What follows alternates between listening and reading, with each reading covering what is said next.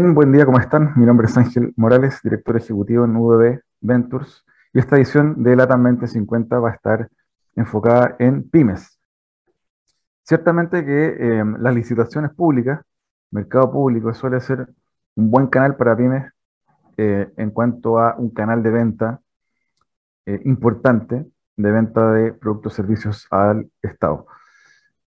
En ese sentido, obviamente que em, la pandemia ha afectado fuertemente a quienes eh, tienen, son dueños de pymes o les toca liderar pymes producto de eh, lo que fue el estallido social, obviamente la pandemia y también hoy lo que está ocurriendo con el alza del costo de la vida, que encarece obviamente la producción y por lo tanto también las expectativas de crecimiento. En ese sentido, eh, se proyecta que este año el crecimiento debe estar en torno a, 1 o 2% y el 2023 incluso podría haber eh, brotas de, una posible recesión. Y en ese sentido, obviamente, las oportunidades de negocio para pymes son claves para continuar la senda del crecimiento. en ese sentido, Eduardo Larriaga de FinFast nos va a estar acompañando para conversar de esto y mucho más al regreso de esta breve pausa musical. No se lo pierda.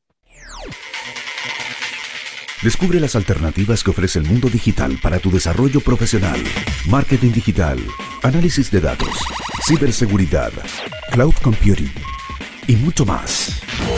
Todos los miércoles a las 17 horas junto a Catalina Becio y sus invitados. Solo por divoxradio.com.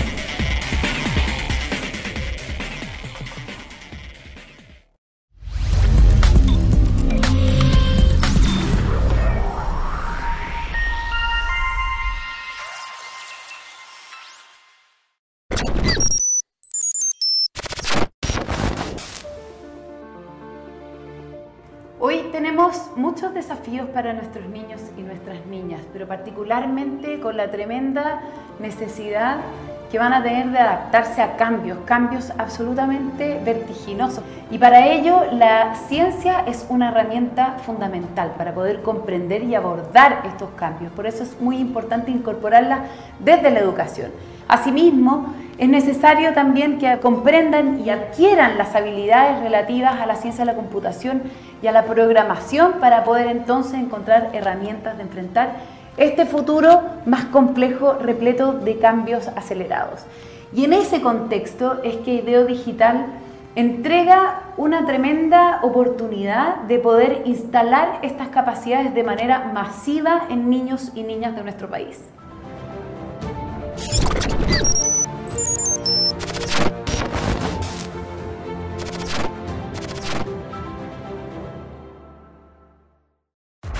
Te invitamos a conocer el destacado rol central de la educación técnica profesional en Chile, sus innovaciones, desarrollos y el importante impacto que genera en las personas y los territorios. Cada jueves, 17 horas, junto a Elizabeth Zapata, solo en divoxradio.com. Bien, ya estamos de vuelta para conversar con Eduardo Larriaga. Bienvenido, Eduardo.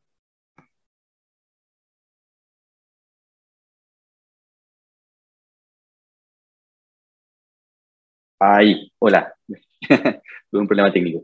Muchas gracias, Ángel, por la invitación. Bien, bueno, Eduardo es gerente comercial y marketing de FinFast. Eh, vamos a estar conversando hoy sobre licitaciones como oportunidad de crecimiento para las pymes. Eh, Eduardo, siempre comentamos un poquito de historia del invitado para saber de quién trata, así que eh, cuéntanos un poquito, por favor. Claro, soy soy, soy un poco híbrido, eh, soy diseñador e ingeniero comercial, ¿ya? Eh, he trabajado toda mi vida con empresas de servicios financieros no bancarios, eh, entendiendo mucho también el dolor de los clientes y también ansioso por la tecnología y, y, y con un poquito una bandera de que se regule de pronto la ley FinTech para que podamos seguir creciendo y haya más competencia. Super, cuéntanos de ti, queremos saber de ti, quién eres tú, de dónde estudiaste, de dónde vienes, cuál es tu origen, un poquito. Soy de, la quinta región, ¿ya? Estoy en la Universidad del Paraíso de Diseño, después me vine a Santiago y en Ingeniería Comercial en LUSAC. Eh, ahí como me empecé a perfeccionar cada vez más en gestión de proyectos. Eh, raramente, cuando llegué como diseñador a trabajar a Santiago, me dediqué al tiro a una financiera. ¿ya? Donde empecé a explorar en datos y visualización de datos, eh, y ahí le empecé a agarrar el bichito a, a esto. Eh, y ahora siguiendo ahí perfeccionándome en temas eh, más relacionados a temas fintech, ¿ya? y buscando siempre ahí tratar de, de ver qué está pasando afuera. En realidad, como que estamos, como nosotros estamos partiendo en Chile con estos temas, hay muy buenos referentes fuera de Chile, de otros gremios relacionados a la fintech, así que soy un poco nerd en ese sentido, o, y, y aprendiendo mucho con tutoriales también. Eh, siento que es una buena escuela a pesar de que puedan existir ciertas formalidades. Eh, y eso a grandes rasgos.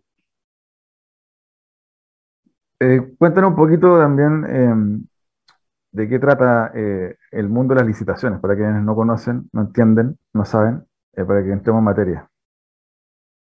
Sí, perfecto. en sí, cuando hablamos de licitaciones pueden ser público-privadas. Hoy en día existe un, ha existido un crecimiento importante en este punto gracias al mercado público que lo ha visualizado. ¿ya? Eh, tenemos una, una, de las mejores plataformas en Latinoamérica en este aspecto eh, y se sigue integrando con otros servicios también como el Estado. ¿ya? Eh, y en esta materia las licitaciones implican en sí que una persona se transforma en un proveedor ¿ya? De, de, de, un, de un organismo, sea público o privado, y se compromete a hacer un contrato ¿ya? O un servicio también puede ser. Eh, y para esto también va necesitando las garantías, que son ese otro aspecto también de las licitaciones. Pero grandes rasgos tiene que ver con el hecho de participar y hacerse hacer un compromiso de cumplimiento eh, ante un contrato de trabajo o un servicio para prestarle a una empresa. Bien, cuéntanos un poquito cómo funciona, porque hay, gente que no tiene idea, nunca se ha metido en el mercado público. Cuéntanos cómo el origen y cómo funciona, cómo opera, tap tips, qué sé yo, todo lo, todo lo que se puede hacer. Mira, eh, pasó algo, un dato curioso este, este, mes de febrero, ¿ya? Eh, para todos los que están eh, queriendo ser emprendedores, que el 2 de febrero, ¿ya? todas las personas que hayan creado su empresa a través de empresa en un día, ¿ya? Ahí mismo van a poder adquirirse como proveedor del Estado, ¿ya? en este aspecto existen dos modalidades hoy en día para ser proveedor del Estado. una que es una inscripción gratuita, donde te emite ofertar eh, procesos de compra, ¿ya? Donde, por ejemplo, caso muy simple, puede ser desde hasta lápices, eh, material, eh, papel higiénico o incluso medicamentos, ¿ya? Y ahí también la, la, oportunidad que tienen estos emprendedores de participar. También existe otro mecanismo que se llama acreditación, que, que es un poco más, más formal y permite contratar con el Estado directamente sin dar tanto detalle como lo es en la, en la inscripción gratuita, ¿ya? Esto igual varía un costo, ¿ya? llega hasta los 50 mil, pero depende principalmente del tamaño de la empresa, ¿ya? Donde la persona va a poder ingresar al mercado público, se registra y va a poder ver las, las opciones que tiene para participar, ¿ya? Eh, acá parte positiva, ¿ya? De la MIPIMES, ¿ya? Es que si ellos crearon, por ejemplo, como te decía, a través de, de Empresa en un día, la inscripción, van a poder participar inmediatamente en compras ágiles, ¿ya? Compras ágiles quiere decir que son eh, ofertas de donde ellos pueden participar menor a un millón y medio, ¿ya?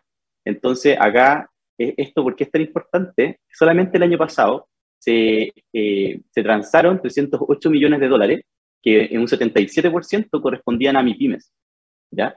Entonces, acá las pymes lo que van a tener la opción, tanto una manera de inscripción gratuita como la acreditación, que solamente tiene un tema de costo asociado de como te decía, máximo 50 eh, mil pesos, que es una gran empresa, ¿ya?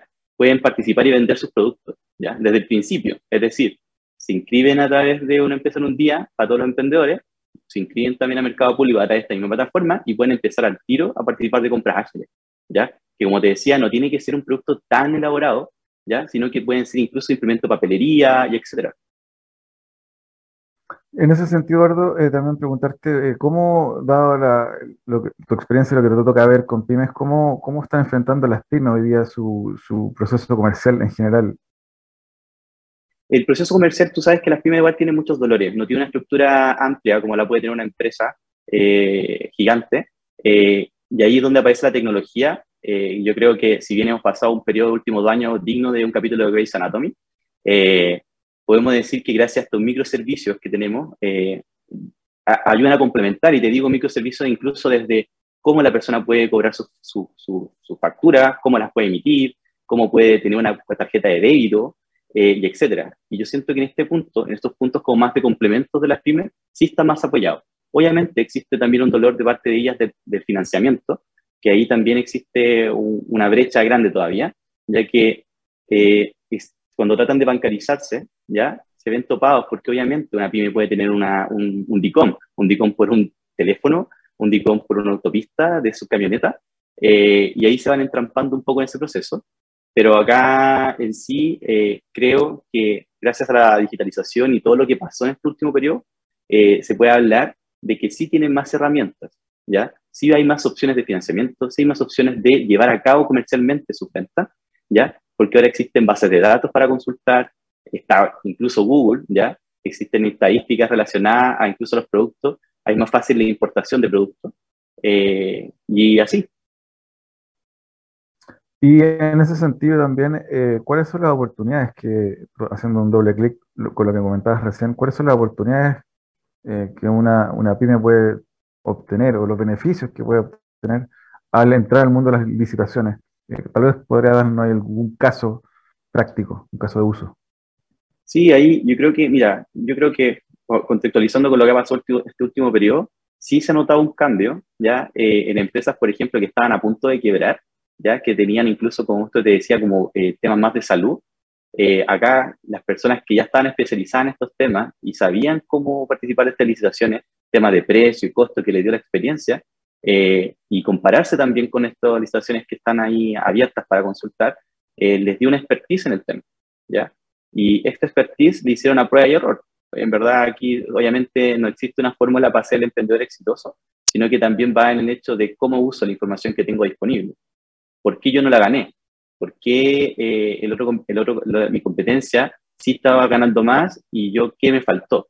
Entonces, ahí está también de la parte del, proveedor, de ponerse a indagar, ver también las fichas, eh, esos son datos públicos, ¿ya? Que ellos pueden tener acceso, y ahí también tanteando quizás cómo desde su expertise del tema puede eh, llegar a ser eh, proveedor del Estado eh, y generar una constancia también de, flujo.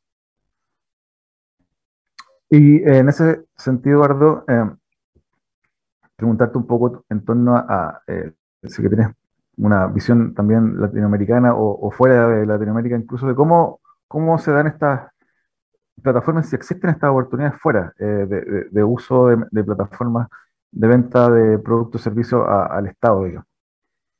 Sí, mira, usted decía que estamos como muy avanzados con el tema. De hecho, por ejemplo, un caso de México tiene todo descentralizado, no existe un portal único y cada organismo tiene su portal de como para, que un, comprador pueda participar como proveedor, ¿ya? Eh, y en sí, Chile está muy avanzado en ese, en ese, en ese ámbito, ¿ya? Eh, recordemos que gracias a a también este tema que tenemos nosotros como Chile, que la facturación, la facturación digital también ayuda en este proceso a tener datos en línea, ¿ya? Eh, cosa que no ocurre en todos los países, ¿ya? Eh, en caso específico mi conocimiento, eh, México tiene, está muy atomizado ya los portales y, y no es tan abierto como para que cualquier persona que sepa puntualmente buscar, ah, ya, voy a ir acá, porque ya tiene que tener un dato quizá o una referencia, pero en cambio nosotros basta que tú coloques un tema o un tópico que tú quieras participar y te va a aparecer. Y eso es súper avanzado. Es como, somos como el booking, por así decirlo, del mercado público. Sí, ya vamos a entrar en el segundo bloque a hablar un poco más en detalle de FinFast. Em, ahora me gustaría que nos, comentaras también un poquito eh, eh, cuál es tu visión del, de, digamos, del, tipo de oportunidades que suelen eh, abrirse en el mercado público, por ejemplo. ¿Para quién está apuntado? ¿Qué tipo de, pymes, con qué tipo de servicios, productos son las que generalmente tienen éxito en este tipo de licitaciones? yo creo que principalmente las empresas que van teniendo éxito son las que tienen productos muy específicos, ¿ya? Eh, te digo que hay pymes que incluso venden insumos relacionados con eh, como cosas muy técnicas, por ejemplo, como pueden ser, de la mente, temas de cardíacos, ¿ya? Como insumos, por ejemplo, plásticos que tengan que ver con el procedimiento, temas que son relacionados a, a, temas de higiene, ¿ya? Temas de, también relacionados a, a productos que pueden ser incluso que, uno no lo crea, eh, gomas, útiles escolares. Eh, pues yo te decía que es tan diverso el, el espectro y aquí la oportunidad tiene que ser ellos qué es lo que mejor saben hacer para ofrecer. Si una empresa está dedicada principalmente a, importar productos que sean de librería y las quiere ofrecer a, un, a un precio competitivo dentro del mercado público, va a tener aseguradas varias licitaciones y no solamente con una municipalidad, sino que puede tenerlos con distintas oficinas a lo largo del país. Y eso es lo bueno también. Perfecto. Eh, Eduardo, y cuéntame también un poquito, eh, ¿qué recomendaciones, luego en el segundo bloque vamos a entrar más en detalle, qué recomendaciones se le puede dar a una pyme que recién, en su primera vez, que va a partir metiéndose al mundo de, la, eh, de las licitaciones? yo creo que ahí lo más importante es aprovechar lo que está gratuito para informarse. Hoy en día, si uno ingresa a las capacitaciones que tiene Mercado Público, ¿ya? Tiene, tiene días en que se realizan cursos para que ellos se puedan transformar en proveedores del Estado, ¿ya? Existen materiales informativos, eh, está muy eh, bien llevado en la inducción, también existen materiales adicionales, pero sobre todo es informarse y sobreinformarse mucho, ¿ya? Para no cometer errores, eh, como puede ser no, no incluir lo necesario en una licitación y que te descarten por la documentación, etcétera. Perfecto. Eh, te quiero invitar a una breve pausa musical, Eduardo. La, al regreso vamos a estar conversando, obviamente, de FinFast y también de mm, licitaciones, crecimiento para las pymes mediante estos canales. Así que te invito a una pausa y estamos de regreso. No te quedes fuera.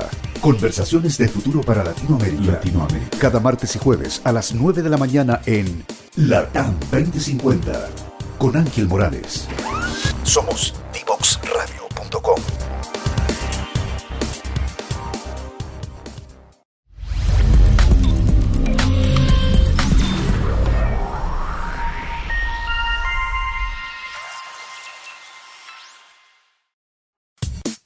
Divoxradio.com. Codiseñando el futuro.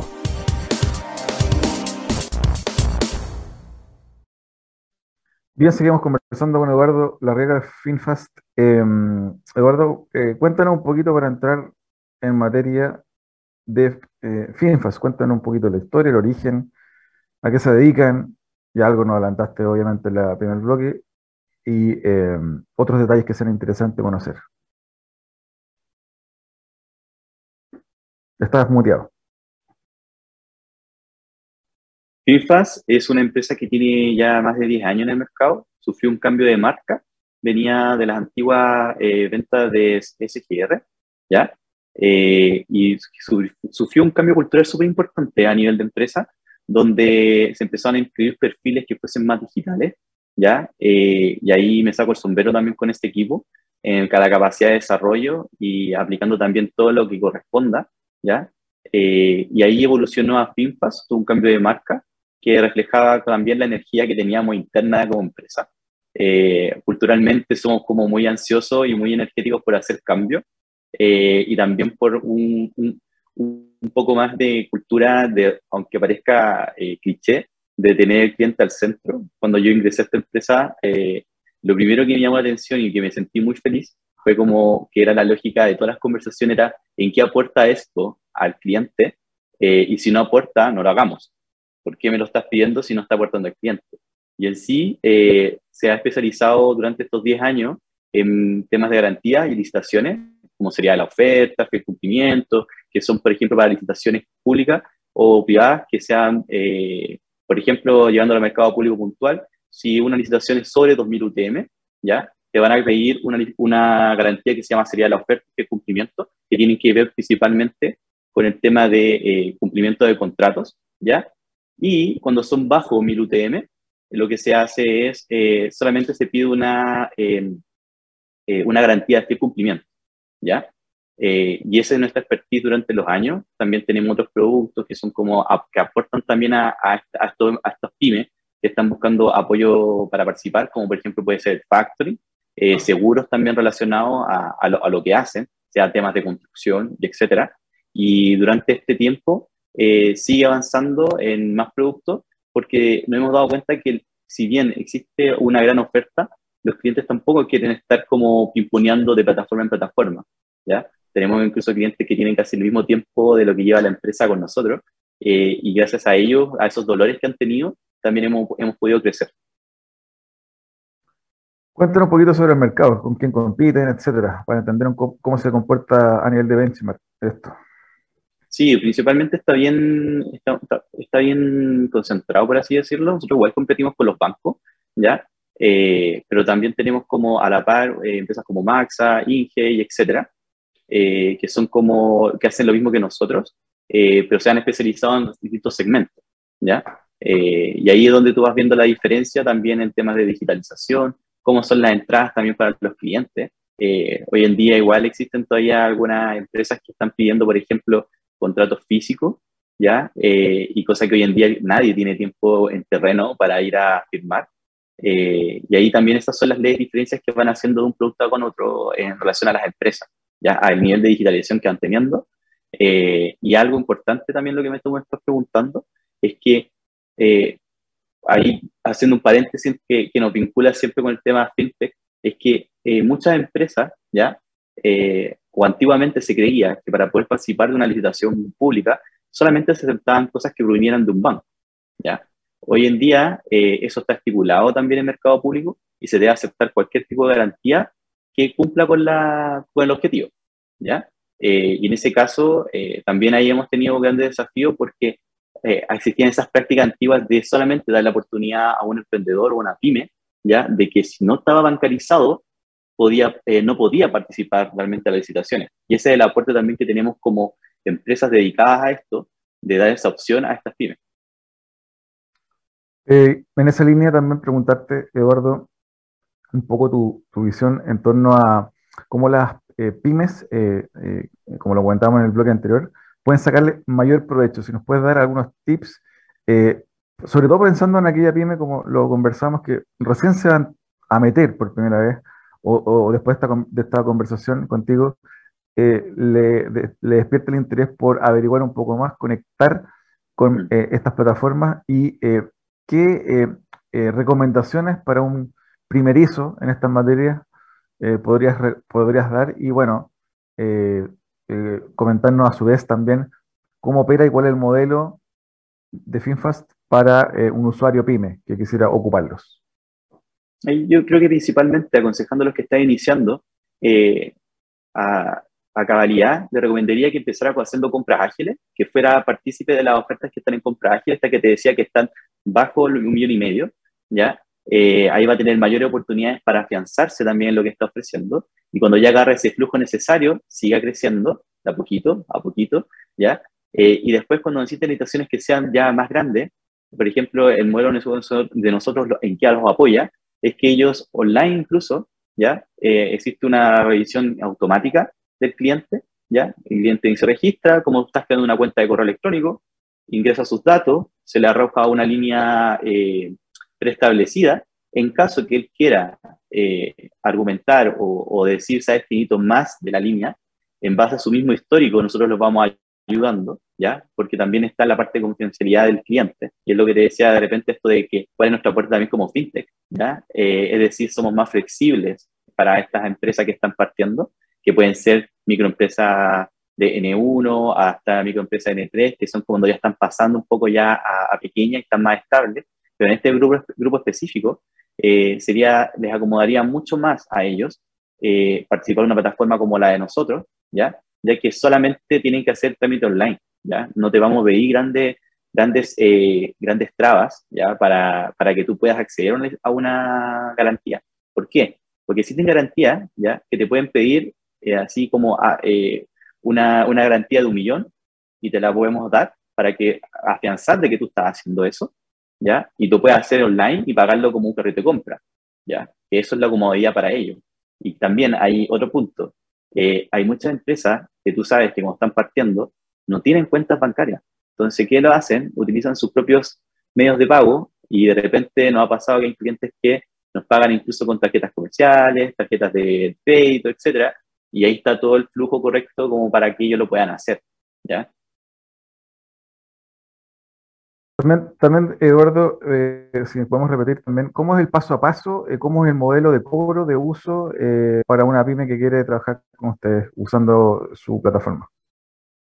Es súper simple. El cliente, como decía, llena sus datos, va a buscar la licitación que está asociada a lo que está pidiendo, nuestro sistema lo va a recoger ¿ya?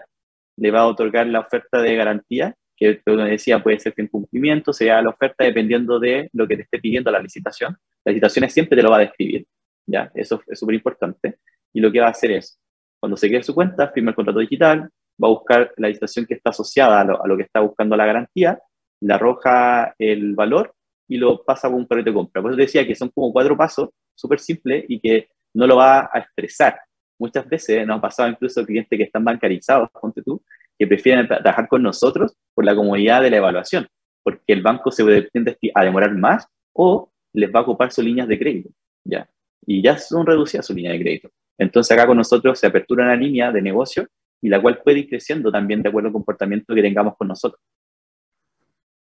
Y en ese sentido, Eduardo, eh, preguntarte también eh, ¿cuál es el, roadmap eh, de desafíos o crecimiento que, tienen para FinFast para lo que viene? ¿Cómo, están viendo el mercado? ¿Para, para qué, hacia, o hacia qué rumbo están mirando también continuar su crecimiento? Yo creo que estamos en una etapa, en un punto de inflexión de que estamos tratando de ampliar la gama de productos. ¿ya? Como te decía, los clientes cada vez quieren salir menos de una plataforma hacia otra o sí que se puedan conectar a través de una API eh, para tener mayores acceso a información de su propia información, darle valor a su información para ellos eh, y a la vez eh, también buscando usar fronteras. Yo creo que estamos todos un poco en la mirada también y, y, eso también hace sentido el tema de lo importante que es también la ley FinTech, ¿ya? Porque muchos países se vuelven más interesantes cuando están estas leyes ya como establecidas y por eso uno como empresa empieza a mirar afuera empieza a mirar afuera que hay mayores regulaciones al respecto y uno puede ser partícipe a un nivel más global. Y entregar una solución que para nosotros ya tenemos expertise fuera de Chile no estaría mal. Eh, Eduardo, también preguntarte, em, ¿qué otros eh, servicios, además del que nos comentaste, eh, tienen o están pensando desarrollar para pymes, ya que están en contacto con ese tipo de clientes? Mira, uno de los principales dolores, aunque, aunque suene un poco redundante, es el tema del flujo caja. ¿ya? Todavía existe un dolor a los clientes con el flujo caja y estamos aperturando productos como hace pocos meses teníamos el producto Factory, ¿ya? Eh, donde a pesar de que puede ser un tema que está como muy ya atomizado en el mercado, tú sabes que hay, hay infinitos números de empresas que ofrecen servicio Factory, siempre los clientes están buscando ese producto, están buscando también temas de capital de trabajo, que también es un producto que estamos eh, a puertas de, de inaugurar. Eh, y en esos pilares también está el tema de seguros, eh, y seguros no pensado también como uno lo piensa, el típico seguro de vida o para colaboradores, sino que también eh, pensando en estas mismas empresas que están dedicadas a, a, manufactura eh, y maquinaria o tecnología, que tengan que ver principalmente con asistencias para, eso, para, eso, para esos equipos que tienen. ¿ya? es más global que, que, solo pensarlo como un tema de salud o, o financiero. Buenísimo. Y también preguntarte un poco tu, tu, mirada desde, obviamente, FinFast, ¿cómo ven eh, eh, el mercado eh, para las pymes en cuanto a crecimiento, en cuanto a, desafíos y oportunidades? ¿Cómo ven que, que va a estar, sobre todo el mundo del mercado público en el cual se mueven ustedes o, las licitaciones? ¿Cómo se va a venir comportando este año según la tendencia que viene del año anterior? Obviamente va a existir por todo esto que está pasando, quizás pueda existir una disminución, ¿ya? Pero eh, ya existen, por ejemplo, habilitados ya los números que están dispuestos para, para poder, eh, más o menos el estimado de las transacciones que se van a generar durante el año, que no dejan de ser bajos, ¿ya? Estamos hablando igual de un, número cercano a, a, los más de los 15 mil millones de dólares eh, y existe una oportunidad ahí, relativa, ¿ya? Eh, claramente van a tener condiciones que les van a, les van a tener ahí una, una, brecha en cuanto a cómo yo puedo crecer mi empresa eh, en referente a capital de trabajo. Y yo creo que ahí está el tema de las fintech, cómo vamos a apoyar en esa situación. Y también, eh, gracias a esta digitalización, los microservicios que ellos puedan complementar y que le abaraten costos ya de tener equipos desarrollados. Yo creo que como empresas fintech, ahí tenemos un gran labor este año de impulsarlos ya y dar las chances. Eh, Eduardo, bueno, te quiero pedir si nos puedes hacer una recapitulación, un resumen también con algunos insights de lo que conversamos hoy eh, para quienes nos están escuchando y se sumaron tal vez en este segundo bloque para eh, que queden con la información actualizada. Sí, yo creo que lo más importante del tema de las licitaciones y para hacerse proveedor del Estado está el tema de que si los emprendedores que quieran formalizarse y quieran crear su empresa, háganlo primero en una empresa en un día, donde también van a tener muchas más, facilidades y aquí mismo van a poder optar a, a adquirirse proveedores del Estado, ¿ya?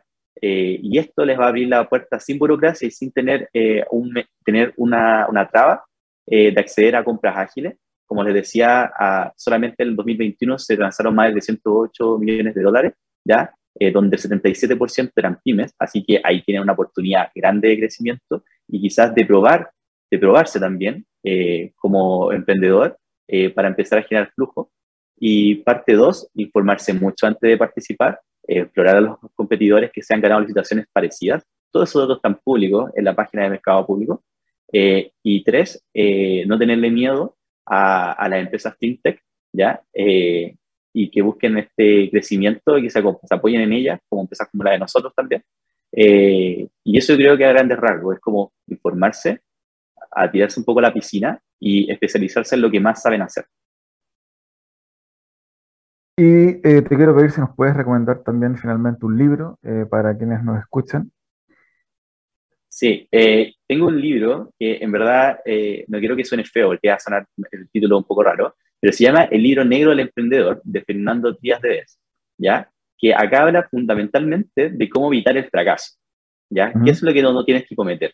Eh, en particular toma un ejemplo un poco como del boxeo, de cómo va enfrentando ciertas situaciones, así que creo que va a ser de mucha ayuda de repente evidenciar temas que te podrían pasar o, ejemplos de, de fracaso para poder avanzar en tu propio proyecto.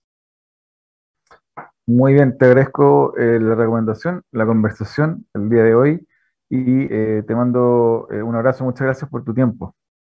Muchas gracias a usted. Bien, bueno, nosotros vamos a una breve pausa musical. Ya estamos para el, regreso y el cierre de LATAM 2050. Si quieres descubrir el valor de las ciencias de la computación en el desarrollo de los niños y jóvenes, no te puedes perder. Día Cero. Día Cero. Todos los jueves a las 18 horas, junto a Belén Bernstein y sus invitados. Día Cero.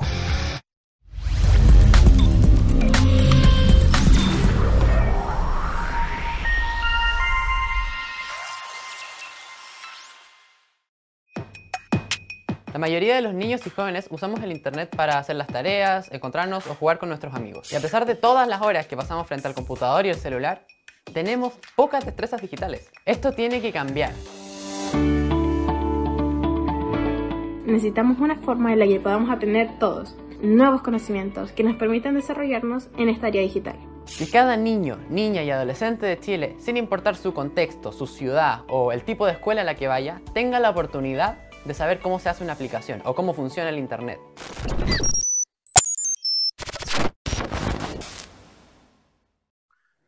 Bien, ya estamos para el cierre de esta edición. Estuvimos conversando sobre pymes, sobre plataformas para acceder a licitaciones públicas, eh, que evidentemente es un canal atractivo para quienes eh, son dueños o lideran pymes y poder eh, vender sus servicios y productos a través de esos canales para el Estado.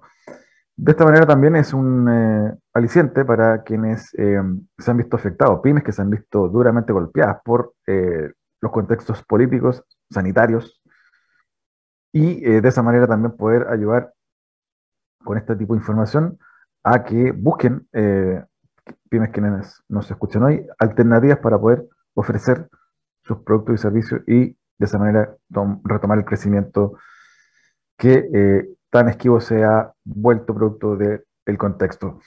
No me despido sin antes, como siempre, recomendarles que revisen siempre nuestras redes sociales, divoxradio.com, Facebook, Twitter, LinkedIn, etcétera, arroba divoxradio, y siempre recordar, pueden buscar los podcasts de las ediciones anteriores de este programa, LATAM 2050, en nuestra página web.